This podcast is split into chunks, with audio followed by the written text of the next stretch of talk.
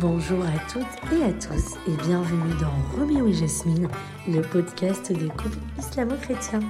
Roméo et Jasmine, c'est le podcast créé par le groupe des foyers islamo-chrétiens, association depuis plus de 40 ans d'existence, qui vous propose une série d'entretiens avec des couples composés d'un conjoint chrétien et d'un conjoint musulman. Vous écoutez le cinquième épisode de Roméo et Jasmine. Nous recevons aujourd'hui le père Antoine Guggenheim, ancien directeur du pôle de recherche du Collège des Bernardins, actuellement curé de la paroisse Notre-Dame d'Espérance à Paris et particulièrement engagé dans le dialogue islamo-chrétien. Bonne écoute Bonjour à ceux qui ont choisi ce podcast. Je m'appelle Antoine, Antoine Guggenheim. J'ai 62 ans, je suis parisien. Et à l'âge de 15 ans, j'ai senti en moi un appel, comme une voix intérieure, pas avec les oreilles bien sûr, de Jésus dans des circonstances de célébration dans une école où j'étais, euh, me disant tiens, est-ce que, est-ce que tu voudrais être prêtre? Et je, je me sentais le pouvoir dire oui ou non, et j'avais pas envie de dire non, et donc j'ai dit oui. Et je suis prêtre depuis bientôt 30 ans, à Paris. Alors, on est euh, aujourd'hui dans le cadre d'un podcast du, du GFIC. Euh, le GFIC, c'est le groupe des foyers islamo-chrétiens. Comment cette euh, thématique résonne-t-elle chez vous? J'ai connu le GFIC quand j'ai commencé à faire le tour des institutions et des associations qui permettaient aux chrétiens et aux musulmans, et aux musulmans et aux chrétiens, de se rencontrer.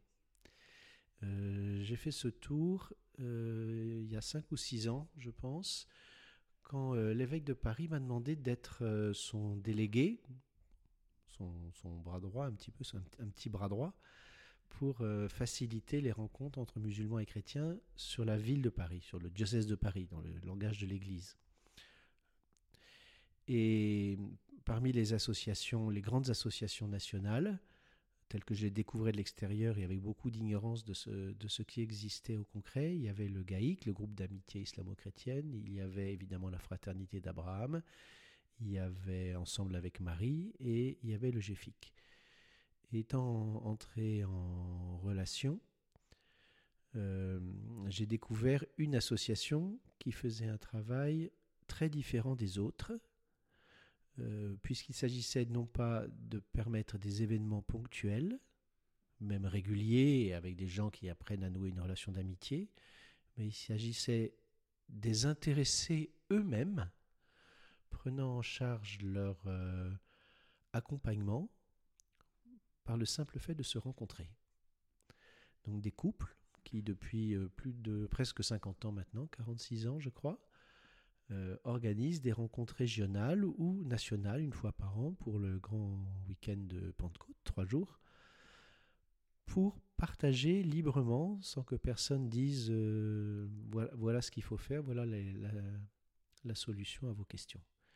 Et il se trouve que toutes ces associations, mais le GFIC en particulier, répondaient chez moi à une question qui avait motivé mon acceptation alors je n'étais pas islamologue et que j'avais pas fait de longues études sur, sur la connaissance de l'islam, ont motivé mon acceptation de la mission que me confiait l'évêque de Paris.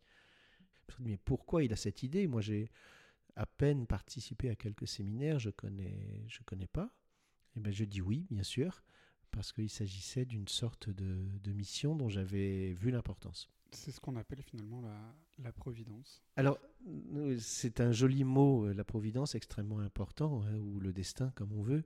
C'est-à-dire, c'est le fait que l'histoire de nos libertés, de nos choix, est aussi accompagnée par Dieu sans qu'on le sache. Voilà. Donc, d'autres appellent ça le hasard. Euh, oui, j'espère. J'espère que c'est ça. Euh, j'espère. Et ça me donne, en tout cas, euh, de, de l'énergie et de l'audace.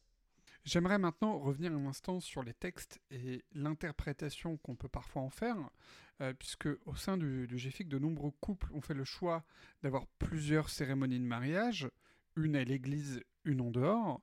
Euh, ma question, elle est assez simple. Euh, Est-ce qu'on est obligé de se marier dans une église en tant que, que catholique?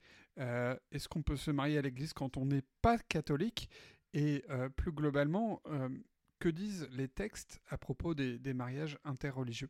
Donc, de fait, de, nombreux couples du GFIC, surtout les plus anciens, me semble-t-il, ont même choisi un mariage avec une dimension spirituelle et religieuse, mais en dehors des formes euh, prévues non seulement par l'islam, qui sont très légères et en même temps euh, très imposantes, qui imposent beaucoup de, euh, dans la relation patriarcale, mais aussi en dehors des formes prévues par l'Église catholique. Et moi, ce que j'observe chez les jeunes générations, c'est une demande claire d'avoir un mariage qui soit, pour la partie catholique, reconnu comme tel par l'Église dans ces couples, dans ces couples interreligieux. Et évidemment, ça, ça m'interroge et ça m'intéresse euh, parce que on peut avoir une forte spiritualité dans un tel couple ou dans n'importe quelle vie, indépendamment des religions. Mais quand on souhaite aussi euh, la reconnaissance et donc passer par les rites des religions, ça signifie quelque chose comme un besoin d'appartenance ou d'enracinement ou de manifestation euh, du caractère vivant du lien à une communauté, puisqu'une une religion, c'est à la fois une tradition de lecture, une communauté vivante aujourd'hui, et puis une espérance sur l'avenir. Alors, depuis le Concile Vatican II et dans les normes juridiques euh, d'un mariage catholique, il est prévu d'emblée euh, tous les cas de figure euh, comme pouvant donner lieu à une célébration catholique. C'est-à-dire, on peut, un catholique, une catholique peut épouser un athée, un catholique ou une catholique peut épouser un chrétien d'une autre confession, catholique ou une catholique peut épouser quelqu'un d'une autre religion et revendiquant une appartenance à une autre religion. Et le rite s'adapte à chacun de ces cas, et c'est même un devoir de, de celui qui sera, à qui on demandera d'être le célébrant, parce que la différence entre un mariage religieux et un mariage simplement à dimension spirituelle, c'est que c'est qu'il y a vraiment un célébrant qui a un rôle euh, plus ou moins médiateur, enfin en tout cas un rôle institutionnel. Alors que sinon, on demande à un ami de faire ceci ou cela, et c'est très bien, c'est très très bien. Donc dans tous les cas, euh, l'Église a, voulu prévoir, je pense d'abord pour instruire ses ministres, pour instruire les prêtres, qu'il y avait une, pastorale, ça veut dire dans le langage euh, chrétien une manière d'accompagner euh, les chrétiens, les catholiques en l'occurrence, souhaitant une célébration catholique, mais avec une, différence euh, foi-non-foi ou foi euh, et une autre religion. Tout est autorisé et demande quand même à chaque fois un peu d'attention. le mariage peut avoir lieu dans une église, mais il est tout à fait prévu, légal, légitime et même bon il ait lieu en dehors du bâtiment église, si, à quelles conditions? Si au jugement de celui qui accompagne le couple, donc de celui qui a pour le coup une référence euh, par rapport en tout cas au cadre euh, spirituel et juridique du, catholicisme, si à son jugement et à la demande euh, des, deux contractants, des fiancés, euh, ça serait difficile pour la famille euh, de la partie non catholique d'entrer dans une église. Il suffit, que soit exprimée cette difficulté et qu'elle soit reconnue par les deux parties, évidemment, qu'elle ne soit parce que il y a des parties catholiques qui ont toujours souhaité se marier dans une église et qui doivent ici faire un renoncement. Mais euh, aimer, c'est aussi renoncer à beaucoup de choses. Et donc, oui, c'est tout à fait prévu. Ce qui est demandé alors à celui qui accompagne, c'est tout simplement de vérifier que les deux sont prêts à faire valoir euh, ce que l'un et l'autre, l'une et l'autre, peuvent et veulent transmettre aux enfants. Et que l'une et l'autre sont prêtes, puisqu'il s'agit là d'une célébration qui a une dimension catholique reconnue par l'Église comme telle, que l'une et l'autre sont prêts à affirmer que la partie catholique il va dans cette célébration et dans la vie euh, conjugale sans mettre en péril sa foi. ce sont les deux choses qui sont demandées. Donc si je, suis un peu plus concret, euh, un musulman qui épouse une, femme catholique, euh, il est demandé à elle de confirmer qu'elle veut maintenir sa foi. Sinon, si elle veut pas la maintenir, ben, elle, se marie comme elle veut, mais elle n'a pas à demander un mariage catholique. Dans ce cas-là, ça se comprend très bien qu'elle respectera ce que son mari musulman pourra donner aux enfants et d'en respecter, mais moi je, le remplis de beaucoup plus que simplement un critère euh, négatif de ne pas gêner. C'est-à-dire quand on s'aime et ben, ce que l'autre transmet, on s'y intéresse. Et pourquoi pas, on y collabore d'une certaine manière en participant euh, par la bienveillance, par l'intérêt à, ce que l'autre transmettra. Donc oui, tout, cela est possible, demande juste de l'attention des uns et des autres, quelques vérifications qui sont des vérifications d'honnêteté, de sérieux dans l'engagement et surtout d'amour de l'autre. J'ajoute qu'un couple, euh, non seulement musulman euh, catholique, mais belgo-français, euh, donc qui ont fait leur mariage civil en Belgique, m'ont dit que lors de la signature à la mairie, ça s'appelle pas mairie en Belgique, je, crois que ça s'appelle maison du bourgmestre, je ne sais pas, que à la signature à la mairie, il est demandé deux parents, en plus, de s'engager à respecter la liberté de religion des enfants. Ce qui ne veut pas dire qu'on va les élever dans le vide, mais qui veut dire qu'on se désapproprie de ce que les enfants ultimeront quand ils en auront l'âge, choisiront, même si, euh, évidemment, les parents sont appelés, par leur religion, à transmettre ce qu'ils veulent transmettre et à ne pas transmettre ce qu'ils ne veulent pas transmettre de leur tradition. Donc finalement, on comprend qu'il n'y a pas de, problématique liée au texte qui empêcherait le mariage euh, d'un chrétien avec quelqu'un d'une autre religion ou a fortiori avec un athée. Euh, mais euh, un prêtre peut-il refuser de marier un couple mixte? Et si oui, y a-t-il des, moyens de recours pour le, couple concerné? Un, prêtre peut-il refuser de célébrer un mariage interreligieux? D'abord, je pense que si on se sent mal à l'aise avec ce qu'on vous demande, il vaut mieux euh, laisser les gens aller ailleurs. Euh, la doctrine de l'Église, normalement, les prêtres en sont les témoins et les serviteurs. Euh, c'est comme ça, évidemment, dans, toute, dans une entreprise, c'est comme ça dans une administration. c'est pas aux fonctionnaires ni aux juges de refaire la loi. Euh, c'est pas aux collaborateurs de fabrique, qui travaillent chez Coca-Cola de dire que Pepsi c'est mieux et qu'on devrait changer la recette et des choses comme ça. Donc le, le ministre est d'abord le serviteur d'une doctrine, d'une manière de faire et d'une pastorale.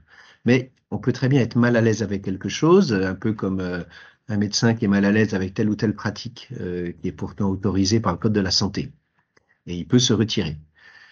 Euh, si un prêtre refusait euh, sans cette raison-là, sans être, non pas parce qu'il est mal à l'aise, mais parce qu'il y verrait une faute de la partie catholique, ou que sais-je, eh bien, c'est lui qui est dans son tort. Et dans ce cas-là, bien sûr, le couple, eh bien, il peut réagir de deux manières. soit il dit, bon, ben, il, il m'enquiquine tout cela, je laisse tomber. Et euh, je me dirige vers un mariage où je construirai moi-même euh, la part spirituelle chrétienne dans ce mariage. Et c'est légitime parce que quand on est déçu par un imam, par un prêtre, par un rabbin, on peut tout envoyer promener, c'est dommage, mais c'est moi je le comprends. Ou bien, de fait, il se retourne par exemple vers le GFIC ou sur Internet et il cherche comment euh, trouver un, un, témoin du Christ qui soit capable euh, non seulement de manifester l'amour du Christ, mais en même temps d'appliquer la, pastorale euh, de son Église. En tant que, délégué, euh, diocésain, vous êtes amené à rencontrer de nombreux couples, mixtes. Vous en avez accompagné un certain nombre vers le mariage. Ces, couples, au fond, ils viennent vous voir pourquoi Avec quel type de questions? Euh, donc certains en ont accompagné beaucoup plus que moi depuis beaucoup plus longtemps et dans des terrains bien plus, bien plus variés évidemment, à Lyon, à Paris ou à Marseille ou ailleurs. Euh, ceux qui viennent vers moi, ils viennent pour, euh, pour les deux tiers parce qu'ils par, par le GFIC. Donc c'est le GFIC qu'ils ont trouvé sur Internet. Le dernier tiers, ils cherchent plutôt du côté de, des, missions données par les évêques, et donc ils tombent sur ma mission et ils arrivent vers moi. Voilà. Il y en a peut-être quelques-uns qui arrivent simplement par euh, relation d'autres associations, je pense à Coexister par exemple, ou autres, qui m'ont donné l'occasion de ces rencontres. Donc ils arrivent comme ça. La première question, c'est celle de la célébration. Comment on va organiser notre célébration? Ils ont des idées qu'ils garderont pas forcément jusqu'au bout, ou euh, qui au contraire se consolideront. Parmi ces idées, c'est ben, Il y aura plusieurs célébrations, euh, mais euh, c'est pas nécessairement, euh, ça sera pas nécessairement dans une église. donc c'est la célébration. Et puis, ça sera ma tâche de vérifier quelles sont les autres questions qui se posent à eux, sans perdre de vue qu'il ne s'agit pas d'allier de religion, mais d'allier de personnes. De personnes qui ont d'autres caractéristiques qui vont aider et gêner la construction du couple que leur religion, bien sûr. Il peut y avoir plein de choses dans des histoires personnelles qui vont aider ou gêner euh, la construction du couple, le fait qu'on passe de je t'aime à je t'aimerai, à l'engagement, disons la décision de se marier, pour moi, c'est ça. Donc la première question, elle, est, elle, est, assez concrète, elle est sur la célébration. Elle est liée quelquefois au fait qu'ils ont eu des renseignements, alors fautifs, parce qu'ils les ont trouvés sur Internet, ou qu'un responsable, un prêtre par exemple, ou des parents se sont renseignés, ont trouvé, nommé plein d'interdits. Il y a la difficulté après, donc la célébration, euh, vient assez vite la question du rapport aux parents, euh, qui même dans nos sociétés où on se marie pas par, euh, avec l'accord des parents, reste une chose importante, parce que en France, pour le moment, je pense que 90% des musulmans sont des musulmans d'origine étrangère, venus en France, leurs grands-parents, leurs parents ou eux-mêmes. Et donc ces gens ont plusieurs histoires et plusieurs lieux de présence et dans lesquels, autre lieu que la France, le fait d'épouser quelqu'un qui n'est pas euh, chrétien, surtout si c'est une femme, n'est pas, euh, n'est pas bien vu. Étant donné l'état actuel de, des, commentaires qui sont faits euh, du silence du Coran sur le, mariage d'une musulmane et d'un chrétien ou d'un juif. Donc la question des parents, la question des enfants.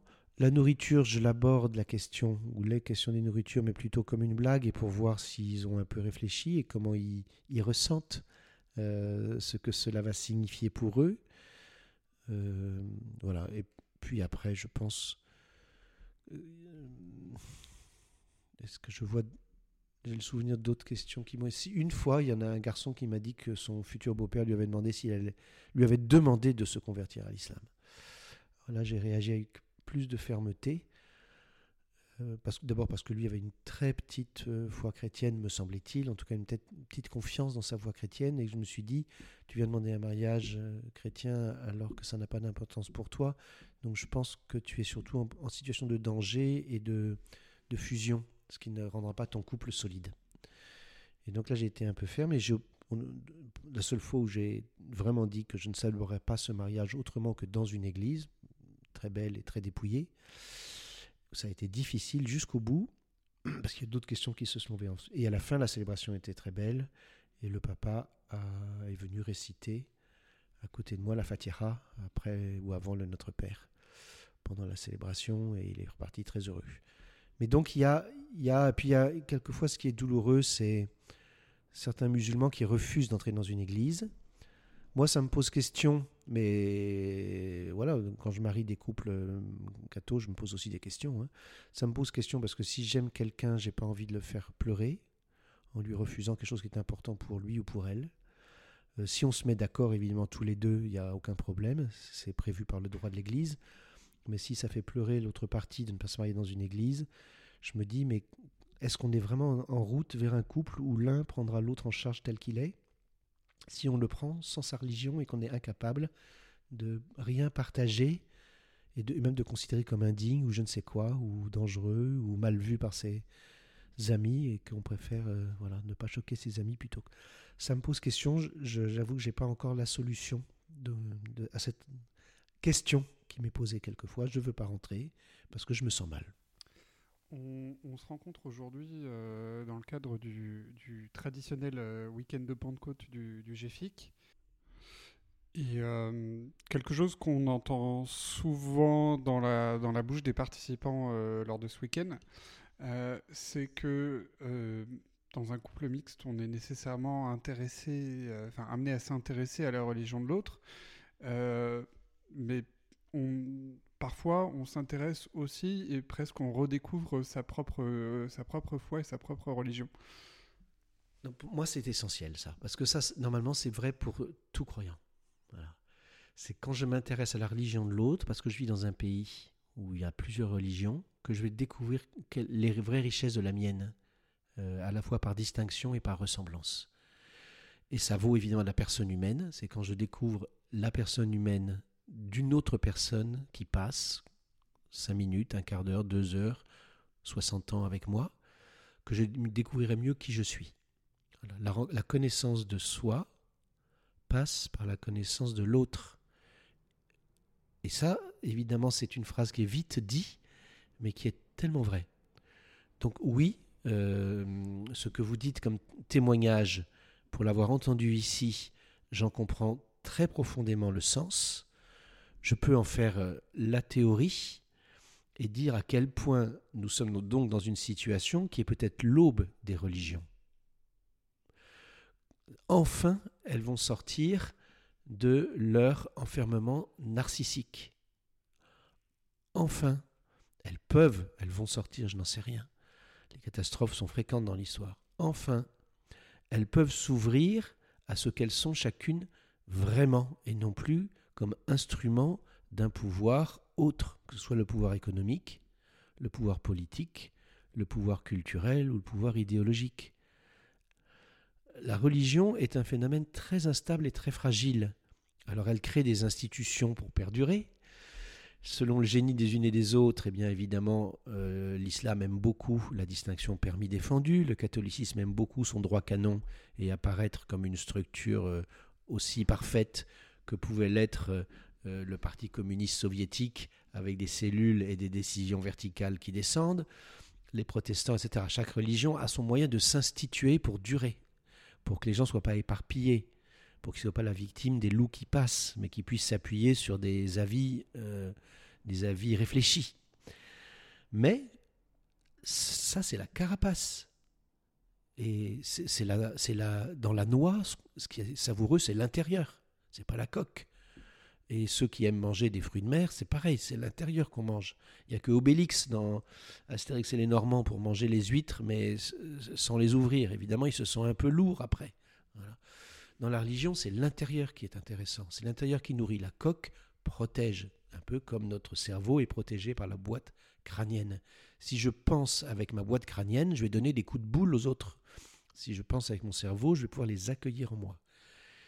Donc je comprends euh, ce témoignage incroyable que vous dites grâce aux sessions ici, parce qu'elles sont dans la durée, parce que ce n'est pas simplement les gens qui ont envie de dialoguer, mais pour eux c'est vital. Et au fond, c'est là où je retrouve euh, un bienfait pour d'autres. Ce qu'ils découvrent, c'est pour moi une loi fondamentale pour que le mariage dure, et pour que le mariage soit un lieu de bonheur et non pas un lieu de boulet, hein, parce qu'on ne se marie pas pour être un boulet pour l'autre, on peut l'être de temps en temps parce qu'on va pas bien, mais la seule manière de bâtir un couple, et c'est du quotidien, dans des toutes petites choses, un couple qui bâtisse du bonheur pour soi et qui vive, c'est de se connaître soi-même en connaissant l'autre, et de s'accepter soi-même comme un membre fragile du couple et de la famille. C'est la seule manière de sortir d'une juxtaposition mortifère que ce soit autrefois dans les régimes communistes ou dans le régime aujourd'hui du, néolibéralisme, on est juxtaposés les uns aux autres, comme des consommateurs. La seule manière d'être des êtres spirituels, c'est de porter l'autre en soi, à la manière d'une femme portant son enfant, à la manière d'un homme portant en lui le souci de sa tâche. Et ça, évidemment, c'est ce que porter l'autre avec sa religion, ben c'est ce qui est ce qui est non pas quotidien, mais en tout cas ça appartient au grand choix d'un couple mixte au plan religieux, en particulier islamo-chrétien, puisque ce sont les deux monothéismes les plus nombreux sur Terre. En aucun cas, ils ne doivent penser ou oublier que leur dialogue s'enracine, pour l'un comme pour l'autre, dans les dons que Dieu a faits euh, au peuple biblique, euh, au peuple juif biblique, et à son histoire euh, dans le temps, quels que soient les différents politique euh, douloureux euh, aujourd'hui. Donc, à la limite, c'est une ouverture pour toujours et c'est pour les religions elles-mêmes, pour les responsables des institutions religieuses, il devrait avoir l'œil sur ce qui se passe dans les couples mixtes, quitte à balayer leur peur de... Il n'y aura là ni syncrétisme, ni prosélytisme. Il y aura juste la connaissance de l'autre qui m'aide, et l'autre, y compris de ce qui est le plus important pour lui au monde, après moi, son conjoint, qui est sa religion. La religion est une chose très importante, mais elle se met au service du chemin que Dieu donne à deux personnes. J'aimerais revenir sur euh, sur l'intervention que vous, que vous faites auprès des, personnes qui accompagnent euh, le mariage euh, des, des, couples, des couples catholiques et des couples, mixtes en tant, en tant, que prêtre et en tant qu'animateur de, de, la paroisse. quelle expérience vous avez, vous, de, par rapport aux couples islamo-chrétiens voilà, quels sont les, témoignages que, que, vous avez à ce sujet-là dans ma rencontre de couples euh, qui n'ont qu'une seule religion à U2, euh, comparé à la rencontre des couples euh, qui en ont deux, l'expérience que je fais, c'est l'intensité du dialogue humain qui s'est instauré sur des questions de fond dans des couples interreligieux. Et qui est lié à des tâches liées au mariage. C'est pas parce qu'ils sont passionnés par leur religion à la base, même si quelquefois elle les intéresse plus euh, euh, grâce à la rencontre de l'autre. Et on comprend mieux ce, on comprend mieux ce, à quoi on croit quand on rencontre l'autre et on comprend mieux aussi l'immense domaine euh, qui nous est commun, qui est beaucoup plus grand que ce qui nous distingue, même si ce qui nous distingue est riche et quelquefois compliqué. Donc, un, c'est l'intense dialogue sur des questions aussi importantes que Dieu, n'est pas Dieu entre guillemets, c'est l'idée de Dieu, mais Dieu lui-même que je rencontre dans la prière. Euh, Dieu est un être tel que dès qu'on parle de lui, il est présent dans les cœurs, il agit, il interfère. Et donc les deux personnes, si Dieu entre dans leur euh, échange, dans leur dialogue, ces deux personnes sont sans arrêt agies par lui aussi.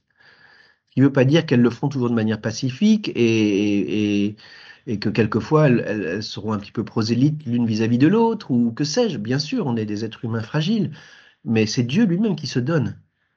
Et comme dans un mariage religieux, c'est Dieu qui donne l'un à l'autre, réciproquement, euh, c'est dans la nature même du mariage, c'est l'alliance même qui est fortifiée par ces échanges.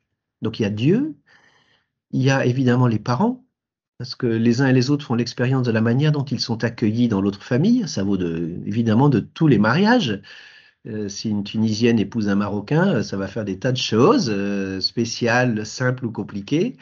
Euh, si c'est une Africaine d'Afrique équatoriale qui épouse un Pakistanais, bah, ça va faire aussi des tas de choses parce que ce sont des, des, des familles, qu'elles aient deux religions différentes ou pas, euh, qui ont des cultures et des traditions au moment du mariage extrêmement différentes. Mais donc la question des parents. Est-ce que les parents sont ravis? Est-ce que les parents sont inquiets? Est-ce que les parents se sentent menacés par le choix de leur enfant, menacés dans leurs relations sociales, ici en France ou ailleurs?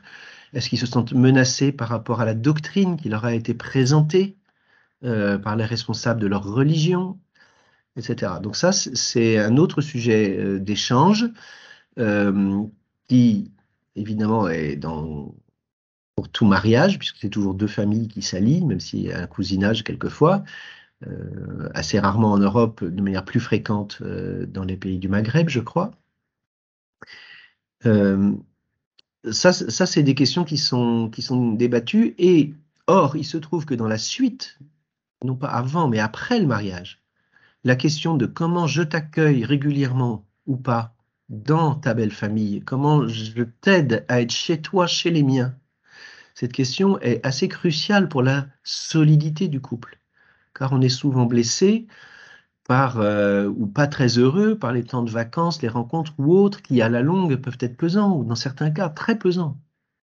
Parce que les parents peuvent garder, euh, ça dépend de qui ils sont évidemment, mais ça peut, ça peut devenir des, des, lieux, de, des lieux de, tension dans le couple. Donc ici, la question est vraiment posée. Et donc Dieu les parents. Les parents, c'est un peu les racines, si on veut, hein, les racines de mon être, les racines de ma culture, les racines euh, de ma transmission religieuse, dans la plupart des cas, sauf pour les convertis. Et puis il y a les enfants. Et pour les enfants, les questions se posent aussitôt, c'est-à-dire d'abord les rites d'entrée euh, dans la religion. Et comprendre le fait que ces rites ne sont pas toute la religion. Qu'on peut reporter un baptême, qu'on peut décider de ne pas circoncire, même si ça n'est pas équivalent, et, si la circoncision, la reporter, n'est pas forcément euh, euh, facile pour, pour l'accomplir plus tard. Mais que les rites ne sont pas toute la religion. Même s'ils la marquent, ça aide aussi à aller plus loin dans sa religion. On peut élever ses enfants chrétiennement sans leur avoir proposé le baptême parce que c'est un choix qu'on a fait ensemble.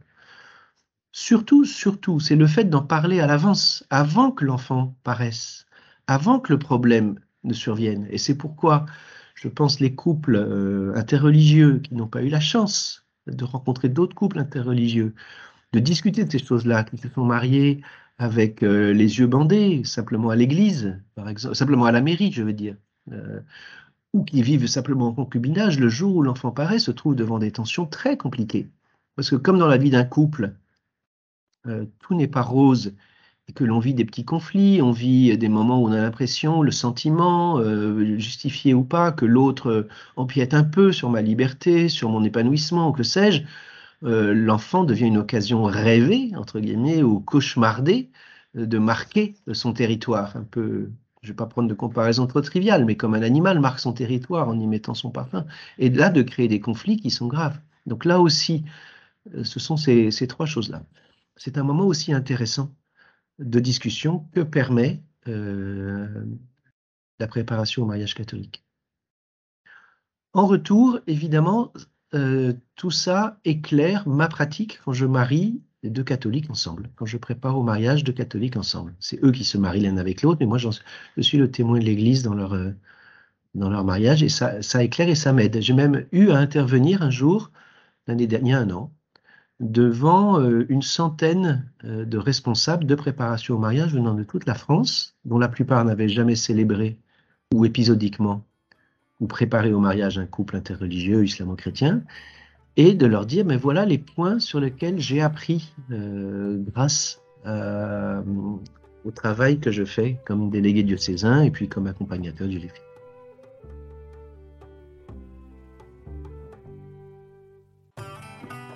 Vous venez d'écouter le cinquième épisode de Roméo et Jasmine. Nous remercions le Père Antoine pour ses réponses ainsi que Mathias pour l'interview.